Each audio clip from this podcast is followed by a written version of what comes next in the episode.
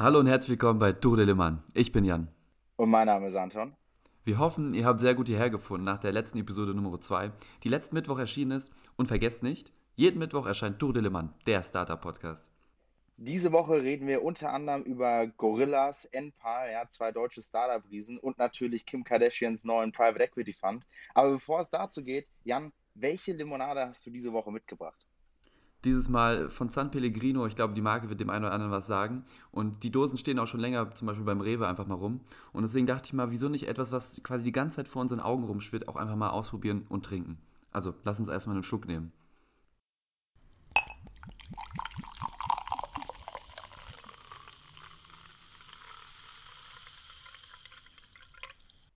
Und, Jan, wie hat sie geschmeckt? Ähm, also, erstmal, das war das San Pellegrino Orangenfruchtsaftgetränk. Also, es schmeckt sehr orangig und es schmeckt mir sehr, sehr gut. Also, ich würde es definitiv nochmal holen. Es schmeckt auch sehr natürlich. Also, auf dem, steht auf dem Label drauf Naturali. Ja? Sehr schön italienisch äh, anmaßend, dass es jetzt hier sehr natürlich ist. So würde ich auch sagen, vom Geschmack her kommt es rüber. Aber das ist jetzt mein Learning im Vergleich zu Super Soda oder zum Beispiel zu Lemonade, die wir in den letzten Wochen hatten, hat es mit 8 Gramm Zucker schon deutlich mehr. Also ist wahrscheinlich ja, doch weniger natürlich. Und das ist, würde ich sagen, einfach mein, mein, das, was ich hier mit rausziehe. Sehr guter Geschmack, aber gesundheitstechnisch wahrscheinlich nicht ganz so gut mit dabei wie die letzten Player, die wir hatten. Hast du vielleicht irgendwelche Learnings, von denen du berichten möchtest? Tatsächlich haben wir äh, wieder sehr viel Feedback von euch bekommen. Und eine Frage war hinsichtlich nochmal genau zu erklären, was eigentlich die Struktur ist. Deshalb kurz und knapp nochmal zusammengefasst. Also unser Intro ist einfach ein smoother Einstieg, wo wir halt eben über unsere Lieblings- oder Limos, die wir finden, die kurz diskutieren und eventuell noch ein, zwei Anekdoten aus unserem persönlichen Leben erzählen, aus unserer letzten Woche. Und dann gibt es zwei klare Blöcke. Der erste Block ist der News-Teil, wo wir über Tech- und Startup-News vor allem reden, die ein bisschen auseinanderlegen, äh, Teile und Begriffe erklären, für Leute, die entweder sich dafür interessieren und einfach nach einer anderen oder, oder ja, unserer Meinung suchen und auf der anderen Seite für Leute, die insgesamt erst damit in Berührung kommen und einfach ein gutes Briefing haben wollen, was eigentlich gerade so in der Startup-Welt passiert. Der zweite Teil ist dann unser Startup-Index, wo ihr auch nochmal in der ersten Folge genau nachhören könnt und auch auf LinkedIn haben wir eine relativ genaue Beschreibung, äh, wie wir da Firmen auswählen, die so ein bisschen das Vorzeige, die Vorzeigefirmen aus der europäischen Startup-Industrie sein sollen und das einfach gute Case Studies sind, um nachzuvollziehen, wie vollzieht jedes einzelne Startup so ein bisschen der Weg von der Gründung bis zum Erfolg oder eben Misserfolg. So, und fangen wir auch direkt mit unserer ersten News-Headline an, und zwar äh, was ganz kurz und knackiges. Äh, die Hörer der Folge 1 und 2 wissen natürlich, wir beschäftigen uns anscheinend viel mit Meta und äh, wie sie gerade versuchen, sich zu kommerzialisieren neben dem Ad-Modell. Und zwar hat Meta jetzt äh, publik gemacht oder es gibt Gerüchte, dass Instagram ihren Shopping-Teil runterfährt. Und zwar will man sich mehr darauf fokussieren, dass Händler, die tatsächlich Werbung auf Instagram schalten, darüber verkaufen und weniger, dass es einfach ein weiterer Commerce-Platz ist. Jan, was hältst du davon? Mm, also grundsätzlich dadurch, dass ich Instagram nicht benutze, kann ich dazu eigentlich nicht viel sagen. Ich glaube, es hat, war kein großer Erfolg, deswegen strategisch gesehen gar nichts, gar kein extrem schwieriger Schritt. Wir haben jetzt auch mit über Charles und, und, und, und, und auch äh, in Indien mit, den, mit Geomart mit Initiativen ähm, da einfach mal ein bisschen das Thema angerissen, dass vielleicht so Shopping in WhatsApp reinkommt, also so Communication Commerce sozusagen. Vielleicht ist das jetzt äh, da eine ganz klare Trennung zu sagen, wir machen auf dem Channel XY, auf dem anderen machen wir das. Vielleicht, vielleicht ist das der Schritt, den Meta macht. Aber ich glaube, das wäre jetzt, da, da lehne ich mich jetzt sehr, sehr weit aus dem Fenster. Also ich glaube da jetzt nicht so groß stark an. Das finde ich aber eine sehr smarte Bemerkung, weil ich glaube, Marken können auf WhatsApp deutlich weniger gut existieren als auf Instagram. Und dort macht es natürlich Sinn, dann direkt auch wieder den Bezug herzustellen, zu, dass du direkt dafür ausgibst, dass Leute deine Marke wahrnehmen. Wenn das in WhatsApp da, glaube ich, der smoothere Channel ist, wenn du tatsächlich nur Commerce aufbauen möchtest. Jetzt würde ich ganz gerne mal mit meinen News weitermachen oder mit meinem ersten News-Headline für heute. Und zwar geht es um Lastenräder, den Lastenräder-Hype. In Berlin gibt es ein Startup, das nennt sich Avocago und die haben jetzt auch einige Millionen eingesammelt. Ich habe auch versucht herauszufinden, wie viel es ist, aber habe da jetzt nichts genaueres zu gefunden. Aber was will Avocago machen? Am Ende des Tages ist es unser, unser Bolt, ist es unser Tier, unser Scooter-Sharing nur auf Lastenräder übertragen. Und Avocago will damit eben Autos überflüssig machen. Ich glaube, es gab da so Zahlen wie von wegen, dass du bis zu 80% des Autoverkehrs in der Stadt mit Lastenrädern ersetzen kannst. Mit Scootern zum Beispiel aber allerdings nur 20 Prozent. Schon mal sehr, sehr interessante äh, Zahlen, glaube ich, die ich da jetzt vielleicht ein bisschen rumgeworfen habe. Ich würde ganz gerne jetzt eigentlich damit eine, eher eine Lastenraddiskussion mit dir losstarten, Anton. Was hältst du von Lastenrädern und würdest du eins fahren? Ich finde, das ist eine super spannende Angelegenheit. Also erstmal, ich glaube, Lastenräder gibt es ja schon relativ lange. Der große Unterschied oder Treiber davon, dass sie so populär geworden sind, ist halt eben, dass du mittlerweile die elektrobetriebenen Lastenfahrräder hast. Weil früher ich glaube, äh, so eine Mutter mit zwei Kindern vorne drin, äh, das Ding, früher gab es ja auch diese kleinen Anhänger, die du hinten an dein Fahrrad dran machen konntest, so die gibt es so gut wie gar nicht mehr. Das, das macht das natürlich wahnsinnig zugänglich.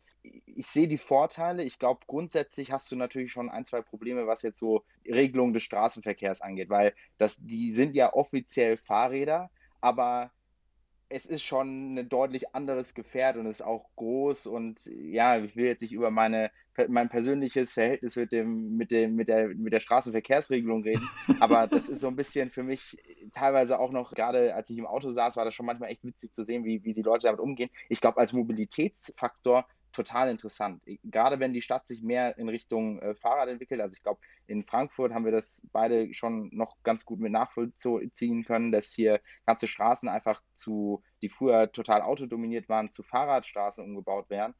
Da kann das Lastenfahrrad natürlich eine sehr wichtige Entlastung sein für ähm, zum Beispiel die Feinstaubbelastung, aber auch äh, insgesamt für die CO2-Bilanz einer Stadt. Ja, absolut. Ich glaube, da hast du viele gute Punkte angesprochen. Allerdings halt eben auch den großen Aspekt, dass Lastenräder ein bisschen schwierig sind, vor allem in sowas wie Einbahnstraßen. Also wenn du da mit einem, mit einem SUV oder so durchfährst, das bin zum Glück nicht ich, aber ich weiß nicht, wenn jemand anders mit, mit seiner G-Klasse vielleicht durch die Gegend fährt, dann könnte es ein bisschen enger werden, wenn dann noch ein Lastenrad äh, entgegenkommt in, in der Straße, wo links und rechts dann noch die Autos parken, dann will er die G-Klasse durch oder der BMW X5 oder was auch immer. Und dann kommt noch ein Lastenrad mit, mit Mutti, weiß ich nicht, ich will jetzt keinen Namen nennen, weil am Ende fühlt sich jemand angesprochen, aber Mutti XY fährt dann da durch mit den zwei Kindern vorne im Lastenrad und äh, da macht es plötzlich Boom und ja, äh, es ist schwierig, also absolut. Ähm, die Dinger, die Dinger sind einfach leider doch schon deutlich größer als ein normales Fahrrad. Da hast du schon recht, dass man das ein bisschen unterscheiden muss. Was man vielleicht auch ein bisschen unterscheiden muss, ist, ich habe ja schon ein bisschen diesen Bezug zu den ganzen Scootern und zu dem Sharing da gebracht, hm, was das Business Case angeht. Also ich glaube, in Berlin haben die mittlerweile 200 Lastenräder. Das hört sich jetzt nach schon sehr, sehr wenig an, aber ich meine, die, die, sind, die sind noch sehr, sehr in den Startlöchern sozusagen. Allerdings, ja, anscheinend haben die schon ein paar Leute überzeugen können, haben einige Millionen eingesammelt. Ich weiß jetzt leider wirklich nicht, wie viel das genau ist. Aber wie schätzt du die Business Opportunity ein, das als Sharing zu verwenden? Also wann braucht man überhaupt so, ein, so etwas zum, zum, so ganz spontan? Ich meine, so ein Scooter, wenn du jetzt mal irgendwo einfach spontan unterwegs bist, vielleicht mit der U-Bahn hin und danach irgendwie kommt die U-Bahn erst in 30 Minuten, dann nimmst du lieber mal einen Scooter. Aber so eine Fahrt, wo du ein Lastenrad brauchst, ich glaube, die plant man ein bisschen früher, also für einen Einkauf oder das Kind von der Schule holen, solche ähnlichen Dinge. Deswegen sehe ich da jetzt den Anreiz, mir sowas on the go einfach mal zu holen, viel, viel niedriger als zum Beispiel bei einem Scooter, um ehrlich zu sein. Ja, also ich glaube, wenn wir über diese ganze, sag ich mal, so Pay-as-you-go äh, versus Subscription-Thematik reden, weil es gibt ja mit Dance zum Beispiel einen Anbieter, der für E-Scooter und, und E-Bikes eine, eine, eine, ein Abo-Modell anbietet und nicht eben wie, keine Ahnung, ein Bolt, das dir zur Verfügung stellt und du für jede Fahrt zahlst. Ich glaube, das macht definitiv deutlich mehr Sinn, weil du hast meistens schon Strecken, die von dir zu Hause aus irgendwo hingehen und du nicht irgendwie vom Feiern oder von der Arbeit spontan mal irgendwo hinfährst. Das heißt, du gehst eigentlich immer von deinem Hub, deinem Zuhause aus irgendwo hin, wenn du das Lastenfahrrad über den Roller wählen würdest. Ich glaube, das sind so die, du hast die Gründe angesprochen, woher kommen jetzt diese nächsten 60 Prozent von den 20 Prozent der E-Scooters auf die 80 Prozent der Lastenfahrräder. Es sind Kinder abholen, also die einfach nicht alt genug sind, um vielleicht selber dann mit dem E-Scooter zu fahren oder die man da nicht aufsetzen möchte, oder halt eben Einkäufe machen. Und da ist halt eben die Frage, oder da habe ich einfach eine sehr hohe Affinität zu sagen, hey, eigentlich solltest du das eher als smartes Abo-Modell aufbauen, weil gerade mit 200 Fahrrädern in Berlin ist die Abdeckung, egal wie ja. du das jetzt versuchst schön zu reden, wahrscheinlich einfach nicht ausreichend. Ja, absolut. Vielleicht nochmal einen Punkt dazu. Ich glaube, es gibt ja auch so Sharing oder solche Carsharing-Modelle, also das heißt dasselbe für Autos. Da sehe ich den Aspekt nochmal viel eher. Also das ist ja am Ende eine sehr große Anschaffung, sehr hohe Kosten, wenn du das selbst besitzen möchtest. Bei so einem Lastenrad, ich glaube, bewegt man sich eher so um so die 4000 Euro oder so. Also ich glaube, da gibt es natürlich nochmal verschiedene Preis, Preise dann am Ende, aber es ist schon grundsätzlich auch eigentlich ja, relativ teuer. Ich glaube allerdings bei so einem Lastenrad im Vergleich zum Auto, dass du das viel häufiger verwendest. Ein Auto benutzt du, wenn du in der Stadt lebst, eher selten, weil du das nur benutzt, um wirklich rauszufahren oder vielleicht dann tatsächlich, um Einkäufe zu machen, weil du keine anderen Transportmittel hast. Wenn du allerdings komplett sagst, hey, in der Stadt bewege ich mich mit, mit so einem Lastenrad herum, dann glaube ich, bist du auch jemand, der es sehr, sehr, sehr, sehr oft benutzt. Also täglich, vielleicht auch mehrmals täglich. Und dann lohnt es sich ja auch umso mehr, das sich einfach selbst zu kaufen oder vielleicht in einem äh, in einem Abo-Modell oder sowas ähnliches zu holen, anstatt das quasi irgendwie erstmal fünf, um fünf Blöcke zu laufen, um dann sein Avocado zu finden. Also, ja, ja. ich weiß nicht. Ich, ein, bin da, ich bin da nicht so bullisch. Ein letzter Punkt wäre für mich noch zu sagen, ich glaube, so ein Lastenfahrrad ist halt eben auch im Zweifel weniger wetterbeständig als ein Scooter oder ein Fahrrad. Also so ein Bolt Bike, das sieht ja relativ äh, stabil aus und man hat nicht Angst, dass das weggerostet, wenn das irgendwie mal ein paar Tage im Regen steht.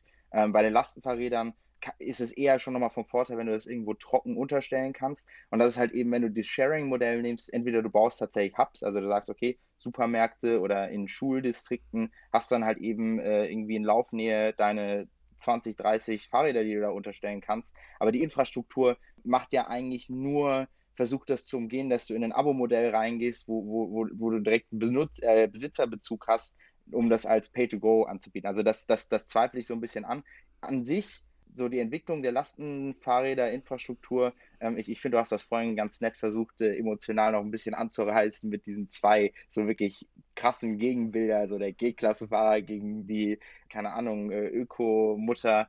Das, das, äh, das, das wird einfach abwarten zu sein, wie, wie das auch äh, rechtlich gehandhabt wird an sich wird es wahrscheinlich spannend zu sein, ob das, was sie sich jetzt dabei gedacht haben, dass sie auch äh, diese Fundraising-Runde durchziehen konnten. Wer ja. auch gefundraised hat, ist äh, Kim Kardashian. Und zwar nicht für Lastenfahrräder, sondern äh, für ihren eigenen Private Equity Fonds. Oder sie ist jetzt im Prozess darin zu raisen, ähm, nämlich die Gründung, äh, die sie zusammen mit Jay Simmons, dem ehemaligen Partner von der Carlyle Group, äh, einer der renommiertesten Private Equity Fonds gemacht hat, geht jetzt in die Startlöcher und äh, hat äh, große ja, Diskussion ausgelöst, würde ich jetzt mal sagen, so wie wahrscheinlich alles, was aus dem Kardashian-Clan kommt. Ich weiß nicht, ob du die, äh, die dazugehörigen Memes gesehen hast über Kanye West und seinen äh, Berater bei JP Morgan. Nee, leider nicht. Ich glaube, dass ich kein Instagram mehr benutze und auch irgendwie Netzwerk auch eigentlich gar kein Twitter mehr. Nee, ich krieg sowas alles nicht mit. Ja, dann, dann machen wir es kurz. Also auf jeden Fall der, der, das Ziel ist von diesen Private Equity Fonds in so, sag ich mal, die Themenfelder reinzugehen, wo Kim Kardashian für bekannt ist, also äh, Beauty, ein bisschen Health. Äh, da wird man sicherlich einige interessante Sachen finden können. Ehrlicherweise äh, wird das Ganze aber auch day-to-day -day von äh, Simmons, also dem ehemaligen Carly-Partner, gemanagt und nicht von Kim Kardashian selber. Ich glaube, das ist schon eine smarte Branding-Initiative. Ich weiß nicht, wer da auf wen eigentlich zugekommen ist. Ja, vielleicht Branding oder ich, so eine Frage, die ich mir jetzt aber stelle, ist so ein bisschen, warum ist Kim Kardashian jetzt im, im Private Equity Business sozusagen unterwegs? Wieso holt man sich jetzt so einen Promi da rein? Ja, es gibt ja vielleicht so andere Beispiele wie Leonardo DiCaprio, der ja beispielsweise bei Mosamid mit eingestiegen ist, wer sich an unseren Index äh, noch erinnert, sozusagen, wo wir das eingeführt haben. Oder dann gibt es vielleicht auch andere Player wie Serena Williams. Und jetzt die Frage, warum, warum kommen Promi-Investoren rein und, und, und und denken, jetzt müssen die äh, große Geldsummen managen. Also meine erste Vermutung ist vielleicht, sehr viel Brand kommt mit dazu. Ja? Also zum Beispiel jetzt auch da einfach in der Domäne Beauty und so weiter. Könnte ich mir das bei Kim ganz gut vorstellen. Hast du da vielleicht eine bessere Idee? Also man muss da unterscheiden. Ich meine, das hier ist ja jetzt tatsächlich ein Fund, wofür externes Geld aus, äh, irgendwann gesammelt werden wird. Bei Leonardo DiCaprio und Serena Williams war es ja ihr eigenes Vermögen, was sie da rein investiert haben. Da ist der Branding-Aspekt vielleicht für die Marke ganz nett, aber du hast nicht diese Wirkung auf den Finanzmarkt in erster Instanz, weil die meisten Menschen verstehen, es ist eine coole Brand, aber das heißt nicht, dass sie irgendeine Form von Ahnung haben, äh, wie das Business funktioniert oder wie überhaupt der Finanzmarkt äh, tickt. Ich glaube, nettes, nettes Beispiel wäre da wieder unsere geliebte Marke Sushi Bike. Aber der, der Punkt ist, ich glaube, du hast eine relativ signifikante Cashflow-Imbalance. Und zwar ähm, ähnlich oder nicht ähnlich. Ich hatte ja schon mal über Cashflow-Management äh, in Bezug zu der Celonis-Runde gesprochen und die, die arabischen äh, Staatsfonds. Und hier hast du es halt eben auch so gerade bei Sportlern. Also Serena Williams hat zehn Jahre ihre Karriere, wo sie Preisgelder, Werbegelder, Einnahmen hat. Und das nach ihrer Sportkarriere weiterzuführen, das, da bricht auf jeden Fall ein substanzieller Teil ein. Das heißt, du hast jetzt Geld und das willst du natürlich in irgendeiner Form anlegen in die Zukunft, um dann einfach weiter immer wieder Einkommen zu bekommen, anstatt einfach das Cash rumliegen zu haben und, und, und das, das nach und nach praktisch diese, diese, diese Pulle, die du dir aufgefüllt hast, wieder leer zu trinken. Ein letzter Punkt, äh, den ich noch mit dazu nehmen könnte, der, der, den ich wirklich interessant finde. Ich habe leider nicht mehr den genauen Namen gefunden, aber es gab mal vor wirklich so vier, fünf Jahren eine relativ große Headline über, ich glaube, es hieß sowas wie der Barbie-Index. Und da war sehr klischeehaft so, ja, die Lieblingsmarken der, der, der weiblichen Konsumlandschaft äh, dabei. Also äh, irgendwie Lululemon und ich weiß leider nicht, was sonst noch alles drin war. Ich habe es leider nicht mehr gefunden. Aber der hat signifikant äh, den SP 500, so den größten Aktienindex, outperformed ähm, oder nationalen Aktienindex outperformed. Und ich glaube, es ist interessant, äh, einfach einen großen weiblichen Investor jetzt mit in den Pool reinzuholen. Und gerade wenn du in das Thema Beauty und Health reingehst ähm, oder gerade fokussiert auf ein weibliches Zielpublikum, da könnte sich tatsächlich so ein leichter Edge sogar mit Kim Kardashian rauskristallisieren. Na, ja, ganz witzig. Also genau, ich glaube so ein bisschen dieses Brand und Marken, was, was, alles, was sie mitbringt, so was sie hat, das ist ja einfach ein riesiges Konstrukt. Das wird wahrscheinlich schon hier und da einfach von Vorteil sein können letzte Frage jetzt an dich, was diese News angeht. Warum Private Equity? Wieso geht Kim Kardashian sozusagen nicht eher in den VC-Bereich und, und, und versucht ganz unten nochmal anzupacken und was selbst aufzubauen?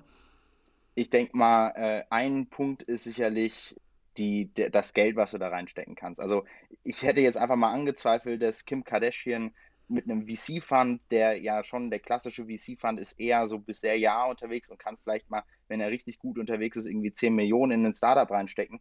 Ich denke mal, dafür ist, gerade wenn du externes Geld mit dazu nimmst, ist, ist, sind die Kardashians zu vermögend. Ja? Und das Schöne ist ja auch an Private Equity Fonds mittlerweile bei den späteren Runden, wo dann auch mal irgendwie 100 Millionen reingesteckt werden, machen bei Startups Private Equity Funds mittlerweile die Runden. Das andere ist, du hast natürlich schon einen deutlich verlässlicheren Hebel äh, was, dein, was deine Returns angeht, äh, währenddessen bei VC eher so große Wetten auf äh, oder viele Wetten auf kleinere Startups sind, ist Private Equity immer mehr oder weniger berechenbar, weil du allein durch die clevere Finanzstrukturierung eigentlich immer dein Geld wieder zurückbekommst und dann eine, eine relativ große Upside hinten raus noch hast. Äh, also drei Faktoren und der letzte Faktor ist halt eben, ich kann mir halt eben auch gut vorstellen, dass äh, Jay Simmons auf die Kardashians zugegangen ist oder über eine Connection mit der Idee kam, und er halt eben den Private Equity Hintergrund mitbringt, was ihn dafür dazu prädestiniert, einen Private Equity Fonds mit, mit, dir, mit dir aufzusetzen. Absolut äh, äh fairer Punkt oder gute Punkte, die du jetzt da angeführt hast. Lass uns doch wieder zurück nach Deutschland äh, switchen oder wechseln. Ähm, auch weg von Celebrities, aber vielleicht eher zu Celebrity-Unternehmen. Es geht um Gorillas. Und zwar habe ich jetzt letztens beim Gorillas bestellen gemerkt, dass da jetzt plötzlich sich ganz viele Eigenmarken äh, mit reingeschlichen haben. Und ja, diese ganze Initiative würde ich eigentlich ganz gerne mal mit dir auch ein bisschen durchsprechen, weil ich glaube, es ist schon ein sehr signifikanter Move. Erste Frage, ganz plump. Also, um das jetzt nochmal zu erklären, also bei Gorillas hast du jetzt Produkte, die unter, dem, unter der Marke Gorillas verkauft werden. Ja? Das heißt, du hast ein Bier, du hast eine Mozzarella, du hast geröstete Nüsse, Milch, Ravioli in einem, in einem Gorillas-Branding jetzt mit dabei. Erste Frage für dich. Wird Gorillas jetzt zu so einem traditionellen Supermarkt? Also das hat mir jetzt einfach totale Erinnerung an Rewe oder an, an, an, jegliche Supermärkte gegeben, die einfach irgendwann damit anfangen, ihre eigenen Markenprodukte rauszunehmen, äh, rauszunehmen, nicht rauszunehmen, sondern reinzubringen. Was, was, wohin geht es jetzt? Also meine kurze Antwort wäre nein. Die leicht verlängerte Antwort ist, ich glaube, Gorillas hat nicht die Zeit, um zu einem traditionellen Supermarkt zu gehen, weil ich sehe das irgendwie, äh, um jetzt unserem lieben äh, Pip Klöckner das, das Herz zu brechen, äh, ich sehe ehrlich gesagt sehr schwarz für die Zukunft von Gorillas und ich kann mir nicht vorstellen, dass die sag ich mal, die nächsten ja, eineinhalb Jahre überleben. Aber ja, es macht natürlich Eineinhalb Sinn. Jahre wäre sogar noch sehr lang. ja, ich, ich muss ja mir eine, eine gewisses, einen gewissen Buffer mit einbauen. Also ich könnte mir auch vorstellen, dass bis Ende des Jahres dort schon Schicht im Schacht ist. Das ist, und da können wir direkt auf eine der Probleme eingehen und die vielleicht so eigene Marken lösen können. Das kannst du vielleicht später noch mal in Detail aufbrüsen, wenn du darüber sprichst, welche Strategie die ja jetzt verfolgen.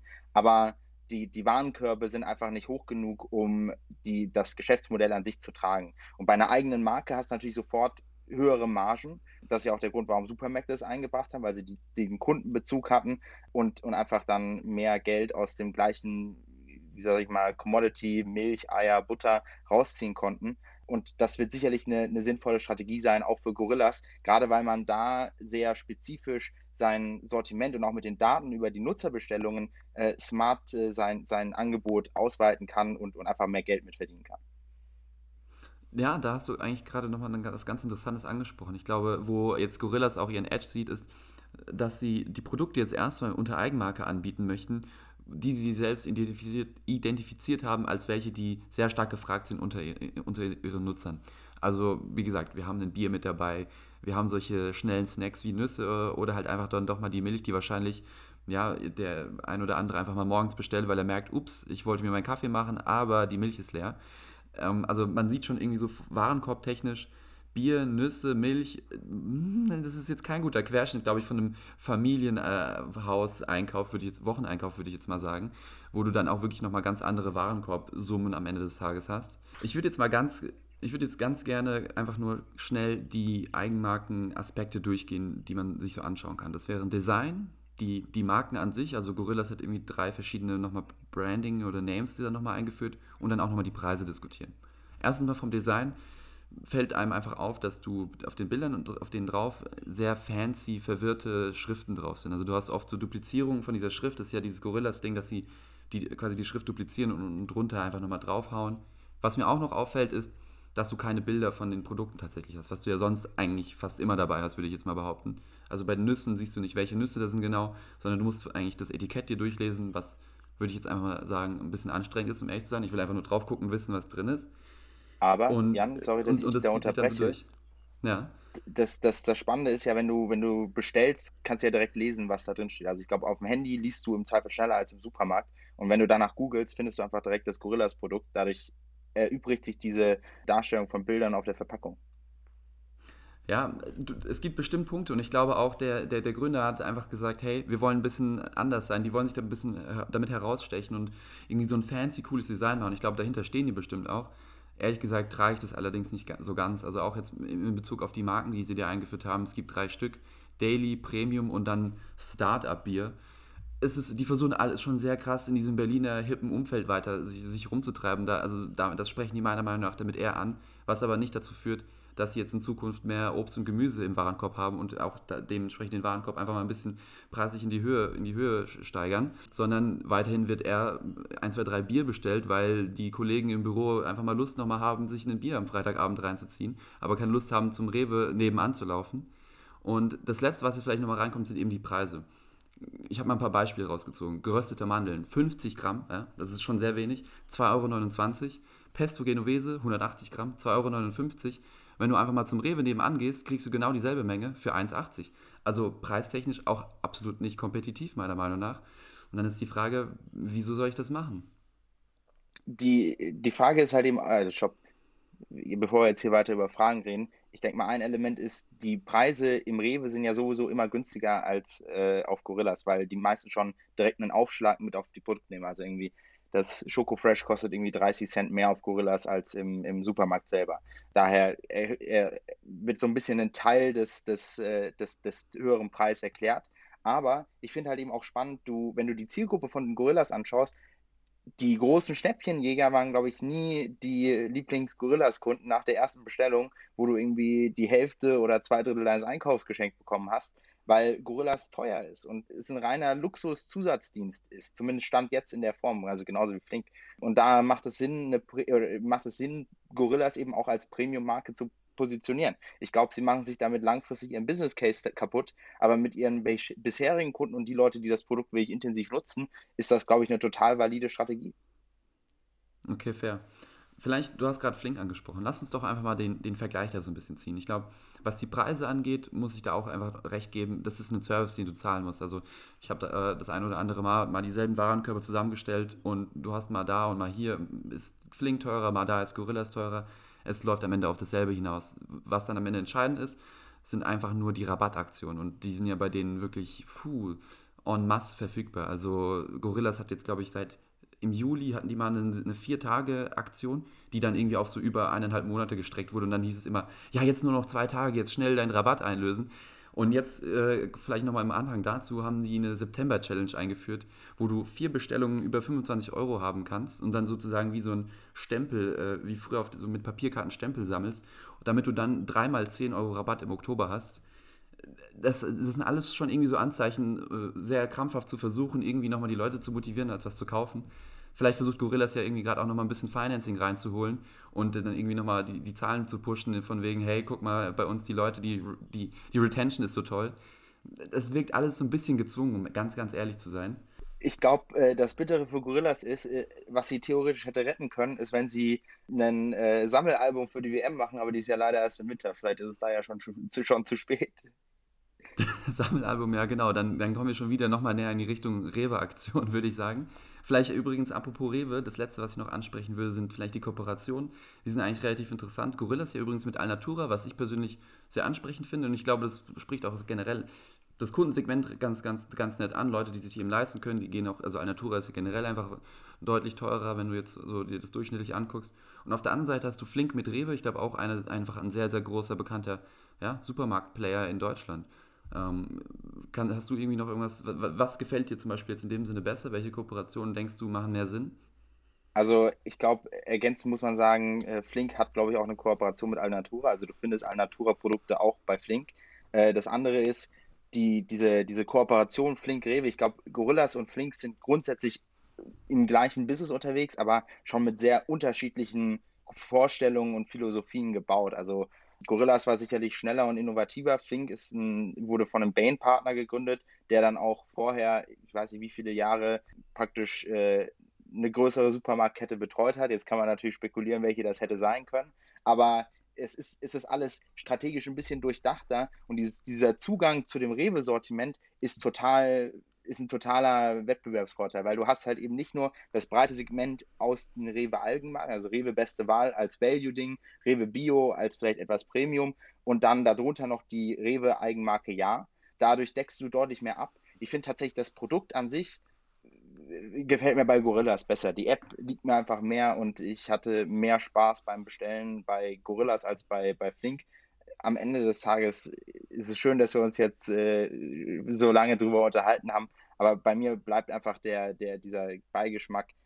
Es ist leider ein Phänomen, was wir so jetzt äh, noch ein bisschen für ein paar Monate beobachten können, aber dann ist es irgendwann auch wieder vorbei. Ja, schwieriges Thema. Magst du mal weitermachen mit News? Ja, äh, wo es nicht vorbei ist, sondern wo es gerade erst losgeht, ist in Afrika. Kann man jetzt in vielerlei Hinsicht auslegen. Aber äh, konkret geht es um die afrikanische Fintech-Szene. Und dort hat die Firma NowNow äh, eine 13 Millionen Seed-Runde geraced. Das ist aus vielerlei Hinsicht äh, interessant. Äh, erstmal kurz zu NowNow. Ähm, sie bauen eigentlich Bankeninfrastruktur in Nigeria. Also sind eine klassische Neobank, sowas wie ein N26 eben in Deutschland ist. Ist so ein bisschen zusätzlich einfach nochmal die Überschneidung aus einem PayPal, einem N26 und einem SumUp. Also die bauen auch NFC, ja, Near Field Communication Devices für Retailer, dass du halt eben kontaktlos zahlen kannst, selbst wenn du irgendwie da einen Bratwurststand an der, an der, oder was auch immer da verkauft wird, an der, an, am, am Straßenrand hast. Ähm, und, also das ist, so das bisschen, ja, was SumUp macht. Genau, das ist das, was SumUp macht. Und, und das, das versuchen sie alles jetzt so ein bisschen als Firma mit abzudecken die, die große Frage, die ich mir bei der News-Headline gestellt habe, also grundsätzlich glaube ich mega wichtig. Nigeria ist wahrscheinlich der, ist die größte Volksökonomie in, in, in Afrika, hat auch schon ein, zwei Fintech-Player, die ähnliche Dinge machen, die, die auch, äh, glaube ich, das erste afrikanische Sub-Sahara-Unicorn kam auch aus Nigeria und hat Fintech gemacht. Jan, wieso, wieso glaubst du, braucht es so lange, dass Startups in, in Sub-Sahara-Afrika sich entwickeln? Weil das ist ja jetzt kein neues Thema in dem Sinne. Ja, das ist kein neues Thema. Buh, ehrlich gesagt, ich glaube, das hängt einfach ganz stark damit zusammen, was für eine Infrastruktur du hast. Ich glaube, in Deutschland haben wir uns ja auch oft jetzt beschwert, dass es überhaupt gar keine Startups gibt und, und so weiter. Also, dass es einfach generell kein, keine Drives gibt. Und ich glaube, das ist einfach relativ natürlich. Also, es gibt einfach in, in anders entwickelten Ländern nochmal ganz andere Stufen, in denen du bist. Ich denke mal, in, einfach in, in, Entwicklungsländern ist einfach noch nicht so ganz die Priorität da, jetzt äh, so in, in, einem coolen Startup-Slang äh, anfangen, sich cool, schöne Offices zu bauen und dann da äh, Kaffee zu trinken und zu überlegen, wie man die Welt verbessern kann. Ja, da, kommt's, da hat man vielleicht einfach noch ein bisschen andere Prioritäten. Ich meine, so kann man jetzt das nicht komplett runter, runterbrechen, aber ich denke einfach so ein bisschen infrastrukturtechnisch ist schon, ist schon das Größte. Was ich mich ehrlich gesagt bei, de, bei dem Ganzen hier frage, ist, wieso gibt es überhaupt so viele Fintechs, die genau dasselbe machen? Also nicht genau dasselbe, klar, aber es gibt Revolut, es gibt äh, Vivid oder vielleicht aus der ersten Episode, es gibt auch noch Nuri, beziehungsweise mal gucken, wie lange es die noch gibt. Es gibt so viele Player, die dir jetzt eine, eine, Bankkarte anbieten, mit der du dann irgendwie auch noch parallel investieren kannst. Also die bieten dir dann alles mögliche an. Also einfach nur das ganze Thema Neobanken. Wieso gibt es so viele von denen und wie kann es eigentlich sein, dass die parallel zu den klassischen Banken, ja, die ja, wenn wir uns mal in Deutschland auch demografisch das alles anschauen, die größte Kundengruppe halten, wie kann es sein, dass die parallel dazu bestehen und wer wird in Zukunft eigentlich noch da bleiben? Das ist so ein bisschen die Frage, die ich mich da stelle. Ja, ich, ich glaube, äh, das Witzige ist, es gibt ja eine Statistik in Deutschland, die durchschnittliche Bankverbindung hält länger als die durchschnittliche Ehe. Äh, in Deutschland hast du eine sehr hohe, sag ich mal, Bindung an, an die Bank, mit der du aufwächst. Also wenn deine Eltern bei der Sparkasse waren, bist du auch wieder bei der Sparkasse. Die Neobanken beziehen sich eher darauf, dass einfach das Offering, dadurch, dass du einen sehr, sag ich mal, ja, nicht mobilen Markt hattest und dementsprechend die Bank ihre eigenen Serviceleistungen nicht so richtig weiter vorantreiben musstest. Irgendwann Leute hatte sie, die, die, wenn sie, als sie 18 waren, gesagt haben, ey, ich habe keinen Bock mehr auf die Sparkasse, das geht mir so auf die Nerven. Die sind langsam, die sind nicht digital. Da, dort ist praktisch der, der Nährboden der Neobanken. Und dadurch, dass das noch nicht eine durchstrukturierte, mit starker Kundenbindung, also dass praktisch gute Banken einen Bezug von klein auf mit, mit Menschen aufbauen, gibt es halt eben sehr viele, die an verschiedenen Stellen versuchen, diese, diese unzufriedenen Leute abzugreifen. Das ist, glaube ich, der Grund, warum du mehrere Neobanken in Europa hast. Warum du es in Afrika hast, dort musst du halt eben zusätzlich nochmal verstehen, die wenigsten Leute dort haben in der ersten Instanz überhaupt ein, äh, Bankkonto oder eine Kreditkarte in irgendeiner Form. Und dort brauchst du ein gewisses, also dort schadet es definitiv nicht, Finanzsysteme werden nie in eine Monopolstruktur fließen, dass du verschiedene Player hast, die versuchen, dich anzusprechen und du einfach zwischen 3, 4, 5, 20, 40, wie auch viele immer, vielen Kreditkarten in der Zukunft äh, wählen kannst und dort das beste Offering für dich selber rausziehst. Hat es deine Frage erklärt? Hat es absolut. Ich würde jetzt aber ganz gerne mal wieder zurück nach Deutschland kommen. Ich weiß gar nicht. Irgendwie habe ich das Gefühl, ich bin immer so ein bisschen so das Gegengewicht, was immer versucht, wieder in die deutsche Startup-Szene oder Unternehmenswelt reinzukommen. Ich würde ganz gerne über Enpal sprechen. Kennst du Enpal? Ja, ich kenne Enpal. Möchtest du ganz kurz einmal erklären, was sie machen? Enpal ist ein Anbieter, der dir praktisch auf einer Website ermöglicht zu schauen, macht es Sinn für mich, einen, einen Solarpanel auf mein Dach zu stellen und dir dann ähm, ein praktisch Miet- oder Abo-artiges Konstrukt darum baut, dass du Strom äh, in Subsistenz beziehen kannst, aber nicht die Upfront-Kosten von einer Solaranlageninstallation und Batteriespeicher tragen musst. Richtig, sehr gut zusammengefasst. Also das macht Enpal. Und man könnte ja eigentlich denken, dass sie generell einfach schon seit längerem sehr an, an, an dem ganzen äh, Environmental-Hype profitieren sollten. Aber was haben die jetzt, was, welche News haben mich jetzt dazu bewegt, über Enpal zu sprechen? Und zwar haben sie verkündet, dass sie ihren Umsatz um dieses Jahr verdreifacht haben. Und zwar von, ich glaube, so um die 100 Millionen auf jetzt über 300 Millionen. Ich glaube, die erwarten für dieses Jahr 340 Millionen Euro. Und die Frage hier ist eigentlich, wieso jetzt? Also ich glaube ganz klar, extrem großes Thema, wenn man sich auch mal einfach die Heute-Show oder sowas anschaut. Die Energiekrise, ja, die kriecht, die kriecht nicht nur, die hat uns voll das Brett quasi ins Gesicht geschlagen. Und jetzt ist es, glaube ich, irgendwie, ist es jetzt plötzlich cool geworden, grün zu sein. Ist ist der Krieg wirklich der alleinige Auslöser dafür, dass Enpal jetzt so erfolgreich ist? Das sind so ein paar Fragen, die ich mir da ein bisschen gestellt habe. Und ist, ist Enpal am Ende des Tages auch quasi ein Profiteur des Krieges? Ich weiß, das sind jetzt sehr harte Aussagen, aber das sind so ein paar Gedanken, die ich da einfach hatte. Und jetzt die Frage, wieso so plötzlicher Erfolg? Also drei, drei Dinge, die, glaube ich, die man da rausnehmen kann. Das erste, um mal jetzt hier auf den Krieg anzugehen, ähm, das, das kann man ja sehr emotional bereinigt äh, sagen. Ja, natürlich ist Endpal Profiteur des Kriegs oder der Konsequenzen des Krieges, weil eine wahnsinnige Panik oder, oder Unsicherheit hinsichtlich Stromversorgung, aber auch äh, so Themen wie äh, warmem Wasser äh, und, und Heizung ähm, aufgekommen ist und mit einer Solaranlage, natürlich musst du dann mehr umbauen, als nur äh, praktisch äh, einen anderen Stromanbieter zu nehmen. Du brauchst natürlich auch eine Elektroheizung, keine Gasheizung und so weiter. Aber das ist schon an sich, ein, ein, macht dir das Verkaufen deutlich einfacher. Ähm, der zweite Punkt ist, ich glaube, wir haben ja schon öfters über die, die, unsere Faszination mit Abo-Modellen äh, geredet. Und das verdeutlicht für mich einfach wieder herrlich, ähm, was eigentlich so toll an einem Abo-Modell ist. Und zwar, wir hätten niemals die Möglichkeit gehabt, so schnell einen Ausbau von äh, praktisch Eigendachanlagen, äh, Solaranlagen zu haben, wenn wir nicht, äh, wenn, wenn, du wirklich vorab, sag ich mal, äh, mindestens so 20.000 Euro äh, dafür raushauen hättest müssen, äh, um, um das zu installieren. Und ähm, bei Enpal kommt zusätzlich nochmal dieser Mental Accounting Trick, dass du sagst, okay, du, du kaufst dir keine Solaranlage, sondern du sparst Stromkosten und dadurch wird das Ganze noch deutlich attraktiver. Ähm, und dass Menschen immer, immer wärmer werden, mit, mit eben Sachen nicht zu besitzen, sondern den Nutzen davon einfach nur zu, davon zu profitieren. Das, dieses Verhalten wird sicherlich auch in, in der Adaption von, von NPAL äh, ähm, mit, mit einspielen. Das letzte ist, ähm, das geht gar nicht mal so sehr auf den Umsatz drauf, aber ich glaube, NPAL ist sicherlich jetzt auch in der Phase drin, wo sie ähm, Economies of Scale nutzen können. Also ihre Produktionskosten und auch die insgesamt die Kosten für die Solarpanel-Produktion ähm, nehmen einfach immer noch weiter ab.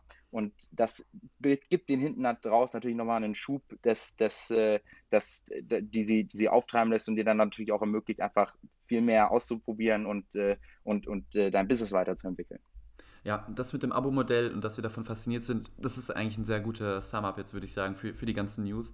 Und um vielleicht jetzt auch gleich schon mal, vielleicht, äh, vielleicht kommen ja noch ein paar Abo-Modelle dann auch in den, in den, im Index-Teil.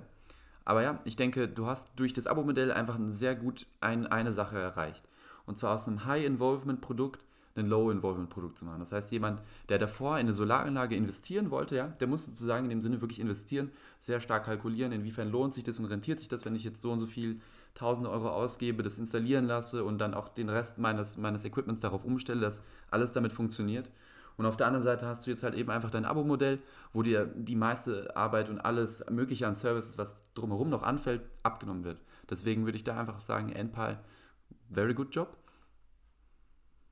Ja, absolut. Äh, vielleicht um den News-Teil kurz abzuschließen. Äh, ähm, eine Headline, die mich diese Woche ein bisschen zum Schmutzel gebracht hat, weil das ja auch eine große Diskussion war, als es das erste Mal announced wurde, vor, ich glaube, zwei Jahren mittlerweile, ist, dass Brasilien jetzt Apple verboten hat, iPhones ohne ähm, Wallbrick, also Netzteil zu verschiffen. Du kriegst ja aktuell nur das Kabel. Äh, Jan, ähm, smart, dumm, Konsumerschutz, wo ordnest du diese Entscheidung oder dieses Urteil ein? Um ganz ehrlich zu sein, finde ich, ist es ein relativ dummer, dummer Move. Ähm, ich, ich bin der Meinung, dass die meisten Leute, die Apple-Produkte besitzen, davor auch schon eins hatten oder irgendjemand im Haushalt oder egal über was auch immer. Ich habe ich hab genug Stecker und ich persönlich, ich bin sehr fein damit bei meinem nächsten iPhone. Ich bin niemand, der sich das alle Jahre mal holt. Ich bin eher jemand, der das so fünf Jahre behält, glaube ich. Und meine Kabel halten auch tatsächlich sehr lange, aber ich bin da auch einfach jemand, der da ganz gut drauf aufpasst. Aber ich bin einfach der Meinung, ich brauche nicht noch einen Stecker. Ich, ich, bin, ich bin da eher anti.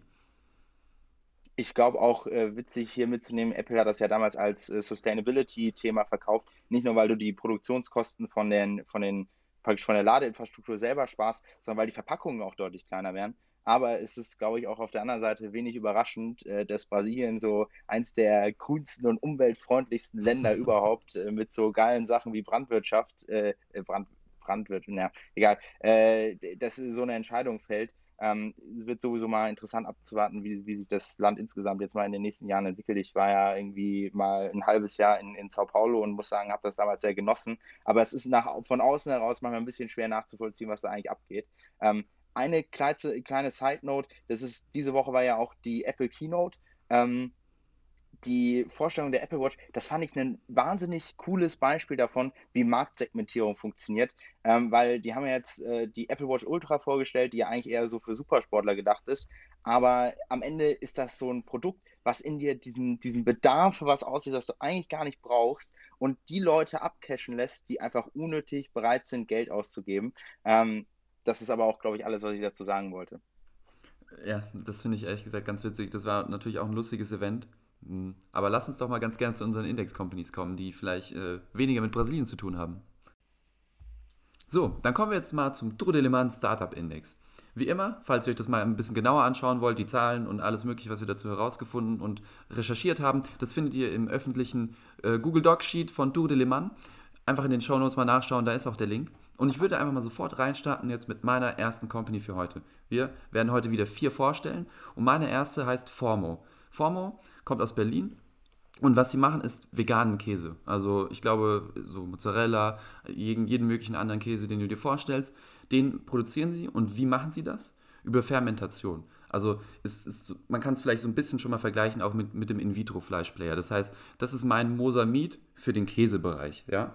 Warum das Ganze? Ich glaube, die Gründe muss ich jetzt nicht mehr so ganz groß nochmal durchgehen. Ich glaube, der persönliche Bezug bei mir ist eigentlich relativ groß. Ich bin zwar Vegetarier, aber Formo könnte mir sehr groß damit helfen, auch in die Richtung vegan zu gehen, wenn es mir wirklich sehr, sehr einfach gemacht wird, einfach auf die tierischen Produkte zu verzichten. Das heißt, Animal Welfare haben wir da einfach mal abgedeckt und natürlich auch wieder der, einfach der, der Klimaschutz. Ja. Wir haben auch nochmal mit Volta Greentech jemanden, der versucht quasi Kuhausstoßungen, äh, ja, den negativen Effekt davon auf die Umwelt zu reduzieren. Hier hast du einfach nochmal etwas, was überhaupt diese Kühe zu halten, das unnötig macht. Also man sieht schon hier vielleicht den unterschiedlichen Ansatz. Ja? Ich will generell diese Companies, die ich einfach sehr spannend finde, die sich mit, mit Food und, äh, auseinandersetzen, die haben einfach das Ziel, diese Massentierhaltung komplett abzuschaffen. Ja? Und dahinter stehe ich einfach sehr, sehr stark. Ich denke, das ist sehr äh, ineffizient, um ehrlich zu sein. Und deswegen auch einfach nochmal hier die Company Formo. Sehr starker persönlicher Bezug bei mir. Äh, ich glaube auch einfach die Produkte habe ich in letzter Zeit sehr zu, äh, zu lieben gelernt. Käse ist ein sehr, sehr tolles Produkt. Da steht, steckt auch sehr viel dahinter. Es gibt sehr viele unterschiedliche Arten und Weisen, sehr viel Regionalität. Also sehr, sehr spannend. Mhm. Und wie genau machen sie das? Ich habe schon ein bisschen angerissen, Fermentation. Das bedeutet, sie haben He Hefe und sie trainieren den Hefe, die am Ende des Tages genetische Modifikation, das hört sich für viele erstmal gruselig an, aber ja, das ist das, was passiert. Sie geben quasi den Hefe die genetische Information, die sie brauchen, um dann diese Milchproteine zu, herzustellen grundsätzlich mal, was Hefe generell macht, ist einfach immer irgendwelche Proteine herstellen. Wird auch verwendet beim Bierbrauen beispielsweise, um das Ganze jetzt vielleicht mal den Zuhörer schmackhaft zu machen. Aber ähm, genau, hier werden quasi diese Hefemoleküle darauf trainiert, dann einfach ähm, Milchproteine zu kreieren. Das heißt, du hast am Ende, wenn du diesen, dieses fertige Produkt von Formo hast, hast du einfach nur einen Käse von der Struktur eins zu eins, wie es davor das war. Es ist dasselbe, dieselbe physische, chemische Substanz, wie auch immer du es meinst, oder biologische, ja. Ähm, genau da kann man übrigens Forma auch einordnen. Es ist ein Bio-Food-Tech. Und wer sind die Gründer? Erstmal ganz, ganz witzig. Der erste ist ein kompletter BWLer, also hat damit ganz an sich nichts am Hut. Kommt von der HSG, also von der St. Gallen aus der Schweiz, äh, unsere Lieblingsuni sozusagen. War übrigens dort auch Co-Founder of the Vegan Club. Ja, das passt also schon von der intrinsischen Motivation bei ihm schon sehr, sehr gut alles zusammen. Und er hat dann irgendwann festgestellt, er möchte auf jeden Fall in die Food-Startup-Welt reingehen ist dann erstmal zu Atlantic Food Labs, hat dort dann auch bei, das ist ein VC, der sich eben halt auf, auf Food, Food Startups äh, spezialisiert und war dort dann auch in der Portfolio Company und hat da schon seine, natürlich einfach ganz viel Netzwerk aufgebaut und ich habe auch schon gesehen, auf der Führungsetage, da sind schon einige von Atlantic Food Labs einfach mit dabei, das macht schon, macht schon Sinn so, das heißt, er hat Erfahrung gesammelt, Netzwerk aufgebaut und so weiter. Und er hat sich auch versucht, überall rumzutreiben, wo man sich rumtreiben kann, um Leute kennenzulernen, die vielleicht dann eben das auch machen können. Ja. Wer ist die andere Co-Founderin? Ja, es ist eine Frau, Dr. Britta Winterberg. Und ja, die hat einen Biologie, äh, Bachelor, Master in, äh, an Marburg studiert, hat dann sechs Jahre lang Research gemacht, äh, in Australien, glaube ich, hat mit ihrer Familie dann aber auch irgendwie zwischenzeitlich in Singapur oder auf jeden Fall in Asien gelebt und ja, hat sich dann überzeugen lassen von Raphael Wolgensinger, der BWLer von der HSG, ähm, an Formo, bei Formo mitzustarten. Und ja, damit haben sie auch schon einiges äh, an Geld eingesammelt, zum, unter anderem von, von EQT Ventures aus Schweden ähm, oder, oder auch jetzt mal eine deutsche Company mit Merck. Also sehr, sehr spannend. Was ist das Gute daran? Es ist eine komplett neue Art und Weise, veganen Käse zu produzieren. Ich glaube, der Markt ist noch nicht so weit wie zum Beispiel jetzt vielleicht sowas wie Beyond Meat, also dieses ganze Fleischersatz. Aber genau, es gibt trotzdem schon ein paar Player, aber die bauen halt immer auf irgendwelchen Pflanzenprodukten auf. Hier hast du halt eben, vergleichbar wie beim In-vitro-Fleisch, genau das Produkt, nur halt im Labor gezüchtet. So, Jan, ähm, das ist, das hört sich ja alle sehr spannend an. Meine erste Frage ist einfach wegen der, wieder, wie damals bei Climeworks, warum ist das Business selber so geil? Weil ich könnte jetzt hämisch sagen, ja, cool, HSG, BWL, sehr nett. Äh, ich habe mir die Website angeschaut, Marketing scheint sie zu verstehen. Ich meine, ich glaube, Käse, Ziehbilder sind ja auch so einer der, sag ich mal, most satisfying things to watch. Äh, aber äh, was, sind ihre, was ist Ihre Zielgruppe? Verkaufen die an Geschäfte oder geht es an den Endkunden raus? Kann ich das jetzt schon bei meinem Rewe kaufen? Hast du das Produkt selber schon mal probiert? Äh, sehr, sehr spannende Fragen. Ich glaube, hier ist eine ganz große Hürde, vor der Sie stehen, einfach die ganzen regulatorischen. Deren Ziel ist es, 2023 die, das erste Mal Produkte anzubieten und das zuerst auch mal in Singapur. Dort hast du einfach durch die Gegebenheiten regulatorisch die einfachsten und schnellsten Einstiegsmöglichkeiten. In Europa ich glaube, das wurde so teilweise erklärt, ich glaube, wir haben so ein Novel Food Gesetz, was es, oder Law, was es irgendwie seit 1900 irgendwas schon gibt und alles, was seitdem quasi in Europa an Essen jetzt neu quasi existiert, was davor nicht gegessen wurde, muss halt erstmal einen sehr aufwendigen Prozess durchgehen, was sehr lange dauert, aber halt eben auch die Qualität des Essens sicherstellt. Übrigens, ich glaube, Quinoa, wenn ich mich nicht täusche, musste auch dadurch, weil vorher wurde in Europa einfach kein Quinoa gegessen. Also, um das mal so ein bisschen in Perspektive zu stellen. Das heißt, also du kannst es noch nicht ausprobieren, sie gibt es so jetzt noch nicht, aber ab 2023 fangen sie in Singapur an, auch erstmal mit so, so Käse wie Mozzarella beispielsweise und dann äh, wird es auch in den nächsten Jahren ausrollen. Ich glaube, in Europa hatte ich das, wenn ich das nicht falsch verstanden habe, 2025, 2026. Also es wird definitiv noch ein bisschen dauern. So viel kann man zum Produkt tatsächlich nicht sagen. Aber was die Kundschaft angeht, es wurden einige äh, Umfragen auch gestartet und 75% der Menschen haben gesagt, die, die wären bereit, quasi dieses Ersatzprodukt zu essen, was zum Beispiel bei In-vitro-Fleisch, glaube ich, deutlich niedriger war. Ich äh, habe die Zahlen nicht mehr genau im Kopf. Aber auch viele haben gesagt, sie wären, sie wären bereit, einen Aufpreis dafür zu zahlen, dass du einfach quasi nicht mehr die umweltschädlichen und, und, und tierfeindlichen äh, Sachen mit unterstützt, sozusagen am Ende. Sehr interessante Sache. Äh, vielleicht im letzten Schritt, also das Ziel ist ja jetzt aber nicht zum Beispiel ähm, bei, äh, keine Ahnung, ähm, Burger King zu sagen, hey, ihr habt jetzt ein äh, vegetarisches Offering, den Käse könnt ihr jetzt auch noch vegan machen, sondern es geht wirklich darum, sich in Supermärkten zu platzieren. Ich glaube, das kann man schwer sagen. Im Moment, wie gesagt, einfach noch zu früh. Gegründet 2019 ist es hier einfach Biologie, Tech, Food Tech. Das wird einfach lange dauern, wird sich einfach noch in den nächsten Jahren herauskristallisieren. Das Produkt besteht so einfach finalisiert auch einfach noch gar nicht. Das ist jetzt eigentlich der ideale Zeitpunkt, um meine erste Indexerwähnung für, diesen, äh, für diese Folge zu, mit reinzubringen, nämlich Value Case. Anders als Formo arbeiten die nämlich nicht in der Lebensmittelindustrie, sondern in der schönen, äh, schnelllebigen Softwareindustrie. Was macht Value Case genau? Ähm, sie bauen am Ende ein äh, ja, Sales Automation Tool. Ähm, was das genau ist und, und was das für Implikationen hat, können wir später nochmal drauf eingehen. Aber meine persönliche, mein persönlicher Bezug ist genau das, was du gerade bei Forma erwähnt hast, mit den regulatorischen ähm, Hürden, die, die dort stehen. Ähm, ich mag irgendwie Geschäftsmodelle, wo sehr schnell stark exekutiert wird. Ähm, und einer der, sage ich mal, berüchtigsten ähm, Förderer dieses, dieser starken Exekutionskultur sind ja die drei Samba-Brüder. Und ähm, Value Case ist tatsächlich, das kann man immer im Nachhinein nicht so gut nachvollziehen, aber ähm, hatten als ersten Investor tatsächlich den äh, Venture Capital Fund von Alex Samba, nämlich Picos Capital mit dabei, die die erste halbe Million gegeben hat für die Entwicklung der Software und jetzt auch in der ähm, praktisch Pre-Seed-Runde, ähm, die drei Millionen groß war, äh, den, äh, ein, einer der Geldgeber war. Ähm, aber das Tolle ist, du hast auch auf der Teamseite eben äh, zwei äh, Master-Exekutiere, könntest du jetzt sagen. Einmal irgendwie jemand, der fast acht Jahre bei McKinsey sich um Datenprobleme im Sales-Bereich gekümmert hat. Ähm, äh, und äh, auf der anderen Seite auch ein Consultant, der, der verschiedenste Projekte ähm, und Implementierung zum Beispiel von internen ähm, Sales-Systemen gemacht hat.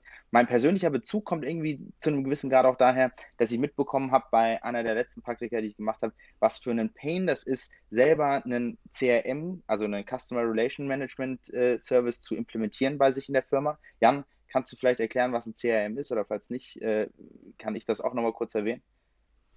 Ja, CRM, um das jetzt mal ganz kurz zusammenzubrechen, ist einfach das Tool, was du brauchst, um jegliche Informationen zu speichern im Kundenkontakt und äh, um einfach verschiedene Stages zu, zu managen.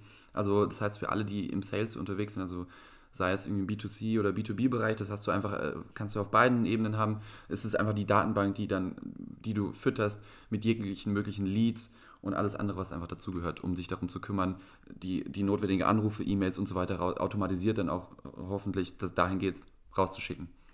Genau. Und diese CRMs, das sind so Sachen wie zum Beispiel HubSpot oder Salesforce, ich glaube, das sind die größten, ähm, sind mittlerweile bei fast jeder Firma zu finden. Also ohne das äh, kriegst du keine Sales-Leute mehr, weil die sagen, okay, äh, ich kann jetzt nicht, äh, genauso wie wenn du, keine Ahnung, einem äh, Landwirt sagst, hey, ich will wieder, dass du deine Felder mit einem Esel pflügst, ähm, ist das Arbeiten ohne CRM einfach unfassbar aufwendig. Aber CRMs kommen mit einer wahnsinnigen Komplexität daher. Und die ist meistens auch sehr darauf ausgerichtet, dass der Sales-Mitarbeiter seine eigenen Informationsabfragen und Übersichten daraus ziehen kann.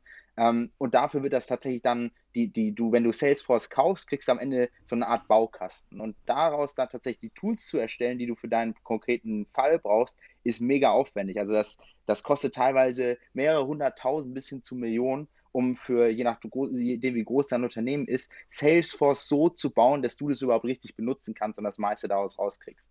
So, und das ist ja jetzt nur für den Sales-Mitarbeiter. Für jemand Außenstehendes, ähm, gerade im B2B-Bereich, und darauf fokussiert sich Value Case, ähm, ist es dann noch schwieriger, wenn du jemand, der einfach nur einmal ähm, irgendwie als Startup äh, bei, bei, einem, bei einem neuen Softwareanbieter ähm, sich, äh, keine Ahnung, ein äh, Webtool kaufen möchte, ähm, dann irgendwie komplexe Formulare von Salesforce zugeschossen bekommt oder du verschiedenste E-Mails-Verläufe mit äh, Dokumenten, wo dann alles durcheinander bekommen hast. Und Value Case will praktisch die, die, die Kundenseite von dem CRM so bauen, dass du das in maximaler Benutzerfreundlichkeit, äh, ja, die maximale Benutzerfreundlichkeit gewerkstelligt wird. Okay, also das ist so ein bisschen die Schnittstelle jetzt zum B2B-Kunden, eine Sales, äh, ja, eine Sales-Stelle in einem Unternehmen. Also theoretisch kannst du das natürlich am Ende für alle Sales-Prozesse verwenden. Am Ende ist es nichts anderes, als ich schicke dir, Jan, du hast Interesse, keine Ahnung, von mir einen Hamburger zu kaufen. Und normalerweise hätten wir jetzt sieben E-Mails geschrieben, wo du sagst, ja, ich will mit Pommes und äh, bitte das vegane Patty. Ähm, und ich hätte dir dann irgendwie äh, verschiedenste Rechnungen zurückgeschickt. Und am Ende wären wir alle so ein bisschen Fragen zurückgeblieben und das zu navigieren ist, ist blöd mit Value Case hätte ich dir auch, selbst wenn du ein, Endkonsument bist, also im B2C-Bereich, einen Link senden können, wo alles die, die ganze, diese ganze Käuferstrecke auseinandergelegt ist und mit, äh, mit PDFs, mit äh, Videos und mit Texten so zusammengestellt ist, dass du ein einfaches Kauferlebnis hast. Praktisch, anstatt einen Burger über E-Mail zu verkaufen, einen Burger über, keine Ahnung, Lieferando zu verkaufen. Ich finde den Vergleich eigentlich ganz witzig. Das erinnert mich an diese ganzen McDonalds-Terminals, die du hast. Ich glaube, das ist wahrscheinlich ist, es, ist eine ganz gute Zusammenfassung eventuell. Meine Frage ist allerdings, ist Value Case ein Ersatz für HubSpot, für Salesforce und andere CRM-Produkte? Nein, absolut überhaupt nicht. Also es ist genau als das gedacht, was ich vorhin gesagt habe, nämlich als die, die kundengerichtete äh, Seite des CRMs. Das heißt, wenn du Value Case bei dir implementierst, dann wird das eingefügt mit äh, APIs ähm, bei, in, in, deinem, in deiner CRM-Software, also in deinem HubSpot, in deinem Salesforce, in deinem Pipedrive, was auch immer du nutzt. Ähm, und äh, es ist keine Konkurrenz dort. Also äh, gerade auch, weil, weil die Komplexität von einem ja, äh, CRM-System, was 20, 30 Jahre entwickelt, das kannst du nicht einfach schnell mal dir so nachbauen, dass Value Case nicht nur diese Kundenseite besser macht und zugangs- äh, oder benutzerfreundlicher ist und gleichzeitig auch noch deine ganze CRM ersetzen kann. Letzte Frage vielleicht nochmal dazu. Inwiefern siehst du, schätzt du das Risiko ein, dass andere Unternehmen, die CRMs anbieten, wo Value, äh, Value Case eingebaut werden kann, dass sie das einfach selbst nachbauen? Da ist halt eben ein Element, ähm, die, diese Komplexität, die kriegst du aus dem Unternehmen nicht mehr raus, wenn sie einmal drin ist. Ein Salesforce kann sich zwar darauf äh, versuchen, da, sowas in die Richtung zu bauen, aber es ist an sich die, die, die, falsch, die, die falsche Umgebung. Das ist genauso wie wenn du versuchst, ein fotorealistisches äh, Haus bei Minecraft zu bauen. Das funktioniert einfach nicht. Es sind andere Blockstrukturen, die da, die da vorliegen. Das heißt, du wirst im Zweifel kann Salesforce sich entscheiden, okay, sie erstellen eine neue Marke oder eine Untergruppe oder eine Taskforce, die sich konkreter darauf spezialisiert, dieses Produkt nachzubauen. Aber dann bist halt wiederum auch dort, du hast, äh, du trittst praktisch in einen neuen Markt ein, wo dieses Produkt aktuell noch nicht angewendet wird. Also die Sales Automation äh, auf Seiten der, der Geschäftskunden, da, da, da hat noch niemand äh, vorgeprägt, ähm, was für eine Lösung du da nutzen möchtest. Und das macht es natürlich in einem Salesforce oder einem HubSpot einfacher, wenn sie da einen Konkurrenten entwickeln. Ähm, an sich äh, wird halt eben je schneller Value Case, weil sie ja jetzt auch schon ein fertiges Produkt haben, ähm, de, dort äh, Marktshare gewinnen, sehe ich es deutlich realistischer, dass die halt eben aufgekauft werden von einer dieser großen CRMs. Okay, macht völlig Sinn und verstehe ich. Vielleicht, äh, ja, worum muss man sich kümmern bei Unternehmen, um jetzt mal den äh, smoothen Übergang zu meiner nächsten Index-Company zu machen? Du musst dich um deine Kunden kümmern, aber genauso musst du dich auch um deine Employees kümmern. Und da kommen wir zu meiner nächsten Company und die heißt Omnipräsent. Das heißt, es ist ein HR-Services-Anbieter. Und was ist deren Produkt oder wie, warum machen die das? Sie bieten alles Mögliche an, äh, wenn es darum geht, Employees, also mit, äh, Arbeitnehmer aus dem Ausland remote anzustellen.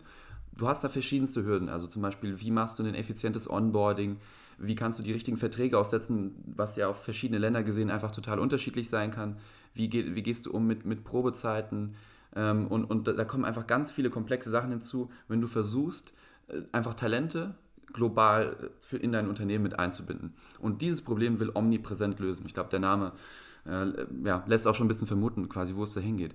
Wieso ist jetzt vielleicht eine ganz gute Frage, um zu verstehen, wieso das so, so interessanter, wieso ein interessantes Case ist. Ich glaube, ein sehr schwieriges Problem, was auch oft zum Beispiel in Deutschland diskutiert wird, ist, du hast für Businesses ein sehr großes Problem, sehr gute Arbeiter zu finden, mit, mit guten Skills, mit, mit guten Erfahrungen.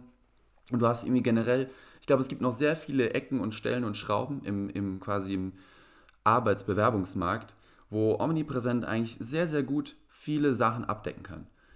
Wie will Omnipresent das machen?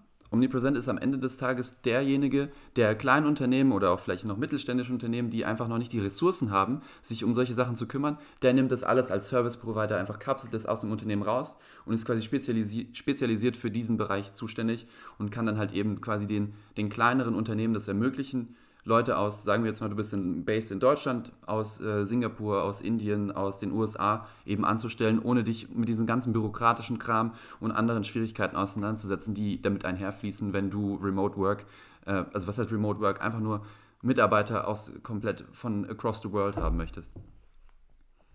Also ich glaube, Remote Work ist durch Corona natürlich ein Riesenthema geworden und es gibt natürlich immer wieder Leute, die auch darum bitten, dass, dass man weiter voll flexibel nur rein remote arbeiten kann.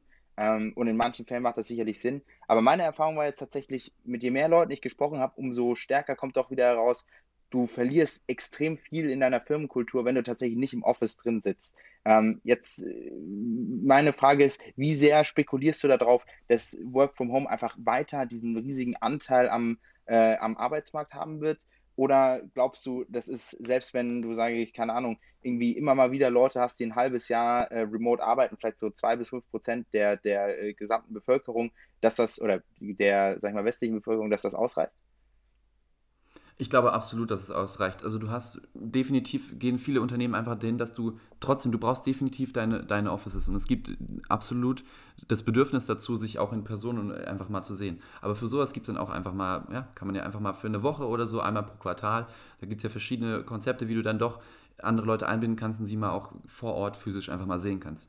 Aber es gibt einfach so viele unique Skills und ich meine, wie alle Menschen heutzutage spezialisieren sich nochmal viel stärker in irgendwelche Richtungen. Also du, wenn du jetzt heutzutage einfach über, über einen Software-Developer redest, gibt es ja da einfach extrem viele verschiedene Nischen und sich dann einfach nur auf ein Land zu fokussieren, in dem man einfach quasi based ist, das, das minimiert dich einfach extrem stark. Also ich glaube, der Hebel, den muss ich ja eigentlich niemandem erklären, dass, dass es da einfach dir ganz andere neue Türen eröffnet. Und ich glaube, was nochmal auch ganz wichtig ist, was ich für mich einfach persönlich oder sehr, sehr, sehr wertschätzt, ist die Diversität, die auch einfach nochmal mit einhergeht. Wenn du nicht einfach nur, sagen wir mal, du kommst aus Dorf XY in Deutschland, wenn du alle nur aus der Umgebung einstellst. Also es gibt, glaube ich, berühmte Beispiele. Mir fällt da irgendwie gerade aus dem Kopf Stuttgart ein. Ja, da gibt es ein paar Automobilhersteller, die, wo, wo du, wenn du einfach nur aus der Region kommst, sowieso irgendwie dein Onkel oder so äh, eigentlich schon da arbeitet und du dann ganz entspannt so dein Praktikum bekommst. Das ist ja süß und nett. Aber die Frage ist, inwiefern du so deine best, die besten Mitarbeiter findest, die wirklich von dem Skillset auch zum Unternehmen passen. Ich finde, ein super Anwendungsfall ist zum Beispiel das, wo wir vorhin drüber gesprochen haben bei äh, Now und dem Startup-Markt in, in Subsahara-Afrika. Dadurch, dass du halt eben in der gleichen Zeitzone bist wie Europa, kannst du theoretisch, obwohl das natürlich extrem teuer ist im Vergleich zu wenn du einen lokalen Developer nimmst, ähm, dir früh Expertise aus super Ländern reinholen die, und genauso funktioniert das ja andersrum. Also es gibt ja sehr viele so äh, Bildungsinitiativen, die äh, praktisch äh, du ähm, machst in Deutschland irgendwie sechs bis acht Monate eine Ausbildung zu einem SAP-Ingenieur und dann kannst du zurück nach Kenia oder ähm, in dein Heimatland, was eben in dieser, trotzdem in diesem europäischen Band drin ist und kannst dann als Developer arbeiten. Und das ist ja an sich für, für, für volkswirtschaftliche Entwicklung eine, ein riesiger Hebel. Also das, das, das, äh, das, das will ich nicht abstreiten. Also das finde ich schon spannend. Vielleicht, um einfach das jetzt mal abzuschließen, nochmal eine positive und eine negative Sache. Ich will ja auch einfach mal realistisch sein. Was ich super positiv aufnehme, ist das Gründerteam. Also du hast zwei, zwei, ja, einmal hast du Günther Eisinger, der war in den, äh, in der österreichischen Special Force unterwegs, war in Ländern wie Afghanistan, äh, war äh, in Osteuropa oder auf, auch Afrika stationiert und ist derjenige, der sich um die Finanzen kümmert, über, Oper, äh, über Operations und solche Themen. Und auf der anderen Seite hast du Matthew Wilson, der einfach sehr stark der Marketing- ähm, ja, Experte ist in dem Sinne oder was ihm auch einfach Spaß macht. Er übrigens ähm, hat den Master in, in, theoretischer und mathematischer Physik in, in Oxford absolviert und war auch äh, 2019 in Forbes 30 under 30 gelistet. Also ich glaube einfach diese, ähm, diese Kombination, inwiefern die Schnittstellen sind, welche Skills die da mitbringen, ist einfach wirklich sehr, sehr, sehr gut. Eine negative Sache, die ich vielleicht nochmal erwähnen würde, ist, ich sehe ein, als, als ein kritisches Problem, dass du keine großen Kunden aufbauen kannst. Weil den größten Value stiftest du natürlich bei kleinen Unternehmen. Das heißt, eigentlich hast du keine richtigen B2B-Kunden, sondern vielleicht eher so Mini-B2B. Ja, wobei ich glaube, das ist, äh, ist wahrscheinlich gar nicht mehr so eine große Downside, wenn du überlegst, ah, wie viele es davon gibt und äh, dass gerade in jungen, kleinen Unternehmen Remote Work deutlich entscheidender sein kann, kann wir auch wieder auf das Beispiel von vorhin zurückgehen, wo du einfach sehr spezifisches Talent im Zweifel brauchst, um, um das zu bauen, was du bauen möchtest.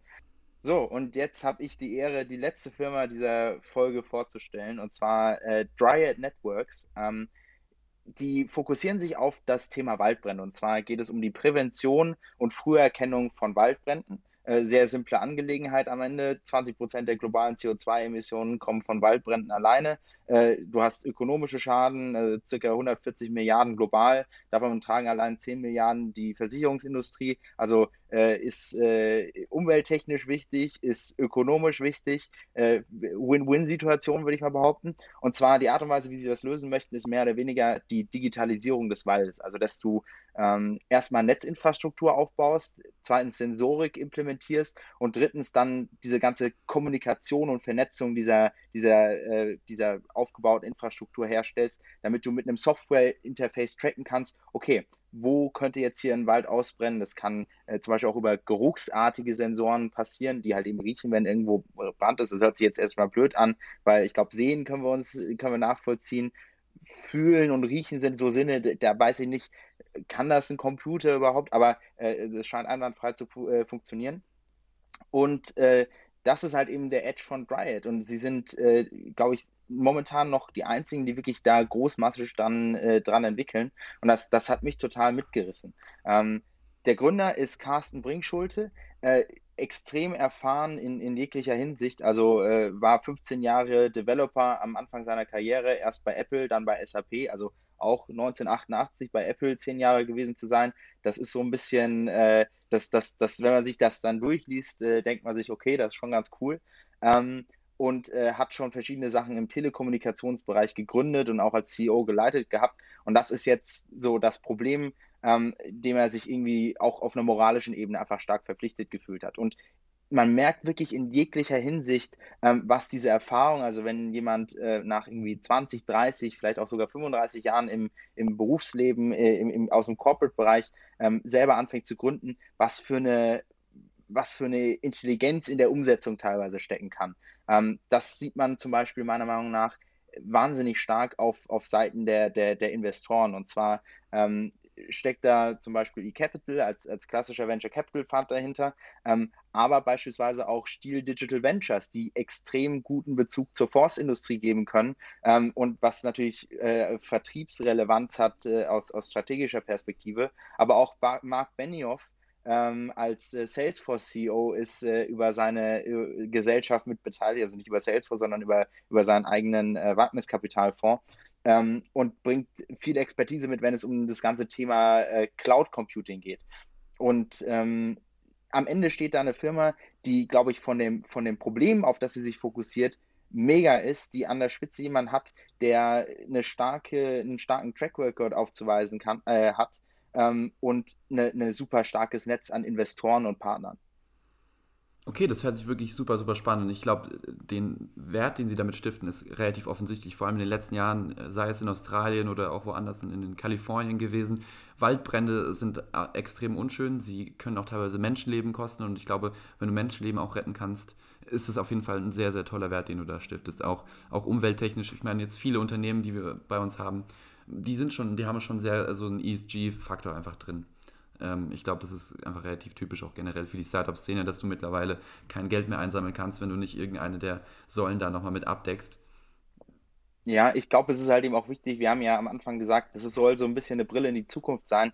Ich glaube, es gibt sehr wenige Geschäftsmodelle, die nicht, äh, wenn sie auf einer ESG-Dimension, da kann man über das Konzept an sich streiten, aber ähm, sag ich mal, intuitiv äh, entweder ein Umwelt-, ein Gesundheits- oder ein Sozialproblem angehen, das, das, das sind ja alles, die sind unmittelbar mit den Themen verbunden, die wir wirklich, wirklich, wichtig, als wichtig für die Zukunft einschätzen. Da wäre das ja auch total irreführend, wenn wir jetzt, äh, keine Ahnung, einen Ölkonzern mit reinnehmen können, der irgendwie besonders cool, äh, keine Ahnung, Raketen explodieren kann. Nein, ein bisschen bizarr, aber ja, bitte. Ja, ich finde auch, dass dein Unternehmen ein sehr gutes Beispiel dafür ist, wie die Internet of Things, also Industrie 4.0, sehr smart eingesetzt werden kann und auch einfach, ich meine, Wälder sind einfach extrem groß das hört sich jetzt total stumpf an, wie ich das jetzt gerade so gesagt habe. aber dass du wirklich damit so gut, sehr viel frühzeitig einfach Brände erkennen kannst und so sehr schnell einfach äh, eingreifen kannst. Kannst du vielleicht noch ein bisschen mehr darüber erzählen, wie weit sie schon sind und irgendwie, wie das nochmal genau funktioniert? Also du hast, glaube ich, jetzt gar nicht so diese Buzzwords, die ich jetzt vielleicht reingebracht habe mit, mit Industrie 4.0 und Internet of Things, hast du gar nicht so mit reingebracht. Kannst du da nochmal ein bisschen mehr darüber reden? Also am Ende hast du so drei Komponenten der, der Dryad-Infrastruktur. Auf dem ersten Level ist praktisch das Thema Netz. Äh, das sind Wi-Fi-Router, die solarbetrieben sind, die sie implementieren, die grundsätzlich dir erlauben, dass du eigentlich, wenn du simpel sagst, dass du, wenn du mit deinem Handy durch den Wald spazieren gehst, äh, weiter auf Instagram scrollen kannst ähm, und nicht eben äh, in einem Funkloch drin bist. Weil das hat im ersten Sinne natürlich eine Sicherheitsfunktion, weil wenn es anfängt zu brennen und du hast kein Netz, wie kommunizierst du dann, dass es angefangen hat zu brennen? Also du musst irgendwie äh, den Wald netztechnisch mit abdecken. Das ist die, die, die, das, das erste Level. Das zweite Level also WLAN-Router im Wald. WLAN-Router im Wald. Das zweite Level ist das ganze Thema Sensorik. Ähm, das geht um praktisch Feuchtigkeitsmessungen, Geruchswahrnehmung, ähm, bestimmte Niederschlagsthematiken. Äh, also eher wirklich alles, was ein guter Förster, wenn er in den Wald reinschaut und, und äh, rumläuft und, und Dinge anfasst, was er wahrnehmen kann, das mit einem Internet of Things Infrastruktur nachzureplizieren. Und das dritte ist dann das Software-Interface. Und das setzt praktisch all das, was diese Sensoren wahrnehmen, zusammen zu einem, äh, sag ich mal, super verständlichen Bild, was geht denn jetzt eigentlich gerade ab? Also, dass du am Ende ähm, verstehen kannst, okay, ähm, so sind die Feuchtigkeitslevel, dort ist irgendwie ein Baum, den wir vielleicht mal fällen sollten, etc. Aber halt eben auch jetzt mit diesem ersten Use Case, mit dem sie ganz stark kommunizieren, brennt es oder brennt es nicht? Oder wenn es brennt, wird automatisch halt eben der Notruf ausgelöst. Okay, das hört sich wirklich sehr, sehr gut an. Aber nochmal eine kritische Frage, die du eigentlich auch ganz gerne mir ja manchmal stellst. Der Business Case. Inwiefern möchte dieses Unternehmen Geld machen und wer soll eigentlich dann am Ende das zahlen? Ich glaube, jemand, der, der Wald besitzt, also ich weiß nicht, wer, wer, wird am Ende das zahlen? Der Staat, der Förster, der private Grundstücksbesitzer? Ich meine, ich stelle mir das ehrlich gesagt sehr, sehr teuer vor. Ich meine, klar, ein Waldbrand ist auch sehr teuer, aber vielleicht ist es dann auch für manche ist es ein bisschen entspannter, eine Versicherung abzuschließen, auch wenn sich das jetzt gerade, wenn wir darüber geredet haben, was für ähm, positive Vorteile dieses, das hat, Waldbrände zu verhindern, ein bisschen dumm anhört. Ja, ich glaube, äh, jetzt, jetzt kommt der, der Volksökonom aus mir raus. Also in erster Hinsicht äh, sollten ja langfristig die Präventionskosten, wenn du so eine Infrastruktur bei dir aufsetzt, ähm, die Kosten von einem Waldbrand übersteigen. Wenn das nicht passiert und du Versicherung abschließt, da hat die Versicherung das Interesse, dass du das implementierst. Also im Zweifel ähm, unterstützt die Versicherung, wenn du sagst, ey, ich implementiere jetzt bei mir Dryad, weil die Versicherungsindustrie ja offensichtlich einen großen oder einen, schon eine substanzielle Summe für Waldbrände jedes Jahr kompensiert und die werden sich auch Gedanken darüber machen, wie können wir diese 10 Milliarden verringern oder komplett abcutten. Ähm, und dann im letzten Schritt, selbst wenn die das nicht machen, kommt halt eben genau der, wie du es vorhin erwähnt hast, der Staat mit rein und sagt, okay, wir müssen das jetzt subventionieren, weil wir können nicht sagen und, und nach außen vertreten, dass wir gegen dieses wirkliche Problem, was schon relativ lange existiert und natürlich auch durch den menschgemachten Klimawandel weiter beschleunigt wird, dass wir da nichts gegen machen. Ähm, vom Businessmodell her, um das jetzt mal rauszunehmen, also wer zahlt dafür? Es gibt verschiedene ähm, Parteien, die dafür mitzahlen, um so eine Infrastruktur aufzubauen. Da, da gehört natürlich jetzt auch nochmal dazu, am Ende haben wir eben nicht nur die Waldprävention, sondern potenziell kannst du hinten raus super viel mit Analytik, ähm, auch für die Bewirtschaftung des Waldes oder zum Beispiel auch für, für die Jagd, die dort stattfindet, rausziehen. Das, ist, das rückt jetzt in eine moralische Richtung ab, aber äh, das, die, die, Grundaussage ist, es geht eben nicht nur um, ähm, um, um Waldbrandprävention, sondern um die Digitalisierung des Waldes. Auch wenn ihr es jetzt nochmal verwendet, ist es einfach die beste Umschreibung. Und das ist ein, ein Interesse, was immer weiter wachsen wird. Ähm, das Businessmodell, kurz abgekürzt, ähm, dort sieht man auch ganz, ganz stark, also ich muss sagen, ähm, äh, das, das hat mich fast schon äh, beeindruckt. Äh, die sind gestartet mit einem klassischen Modell, wo sie halt eben ihre Hardware-Lösung äh, verkauft haben. Also du hast gesagt, okay, ich kaufe jetzt einen Router und ein paar Sensoren, äh, setze das auf ähm, und äh, zahle dann für die Software ähm, aber wollen das natürlich auch und, und suchen da ähm, äh, gerade auch den, die passenden Partner dafür, um das zu einem kompletten Hardware-as-a-Service-Produkt umzubauen. Also ähm, als Subscription-Modell, dass du eben nicht die Sensoren vorab kaufst, sondern äh, Waldbrandschutz äh, auf Abruf hast, nicht auf Abruf hast, als Abo hast. Das war wirklich nochmal ein sehr, sehr spannendes Unternehmen, muss ich sagen. Das hat mir sehr gut gefallen. Anton, danke, dass du die rausgesucht hast. Guckt euch, wie gesagt, einfach nochmal in den Shownotes sehr, sehr gerne unsere Tour de Le Mans Startup Index an. Mittlerweile sind wir ja auch bei zwölf Unternehmen angewachsen und die Informationen, die da drin sind, ja, die füllen sich schon mal sehr, sehr, sehr, sehr schnell jetzt aktuell. Wir haben auch am Anfang nochmal kurz erwähnt, wie wichtig Feedback für uns ist. Und jetzt auch hier nochmal der Aufruf, bitte gibt uns auf jeglichen möglichen äh, Kanälen einfach Feedback. Wir haben das Formular, äh, stellt uns Fragen zu unseren Formaten. Falls wir nochmal erklären müssen, wie das funktioniert, müssen wir uns vielleicht auch nochmal anstrengen da was anderes überlegen. Eine andere Art und Weise auch gerne Fragen, die wir dann irgendwo nochmal in den Podcast mit einbauen oder berücksichtigen können. Alles sehr, sehr stark erwünscht. Ansonsten würde ich sagen, nächste Woche kommt Tour de Le Mans, Episode Nummer 4. Und ich freue mich sehr darauf, Anton, mit dir dann wieder ein paar neue Unternehmen zu diskutieren und die News der nächsten Woche auch abzuhaken. Jan, es hat mir auch wieder sehr viel Spaß gemacht. Vielleicht noch eine Erwähnung. Also bitte fühlt euch nicht eingeschüchtert, egal ob ihr uns kennt oder nicht oder ob ihr äh, das Gefühl habt, äh, äh, ihr seid nicht die Zielgruppe unseres Podcasts. Ich glaube, sowas gibt es nicht. Also wir freuen uns über jeden Hörer. Aber umso wichtiger ist es, gerade wenn ihr eben nicht äh, irgendwie zu unserem engsten Freundeskreis gehört und ihr Freude an dem Podcast habt oder äh, ihr trotz eurer Freude irgendwelche Bemerkungen habt, die einfach so nicht zu uns durchkommen, schickt uns bitte äh, oder, oder, schaut uns, schaut euch mal unser, unser Feedback-Formular von Google an. Ähm, das ist wirklich innerhalb von zwei Minuten gemacht und da können wir wirklich viel draus ziehen. Perfekt, macht's gut. Ciao, ciao.